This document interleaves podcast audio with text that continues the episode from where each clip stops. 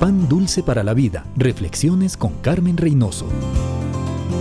Al terminar la guerra civil nació George Washington Carver, hijo de una esclava llamada Mary. Fue separado de su madre al ser secuestrado por pandilleros sureños. Los Carver encontraron a George, pero no a Mary. El niño fue educado por Moisés y Susan Carver. Superando la pobreza y la esclavitud, Carver se convirtió en el científico más respetado del país. En 1923 recibió la medalla Springhart al mérito en ciencia y en 1939 fue galardonado con la medalla Roosevelt por su extraordinaria contribución a la agricultura sureña. A pesar de su fama y logros, el racismo era un látigo que constantemente le golpeaba. Le cerraban puertas en muchos lugares y le negaban derechos que sus compañeros blancos recibían. Pero Carver nunca se amargó. Por su amor y confianza en Cristo, conquistó la pobreza, los prejuicios raciales.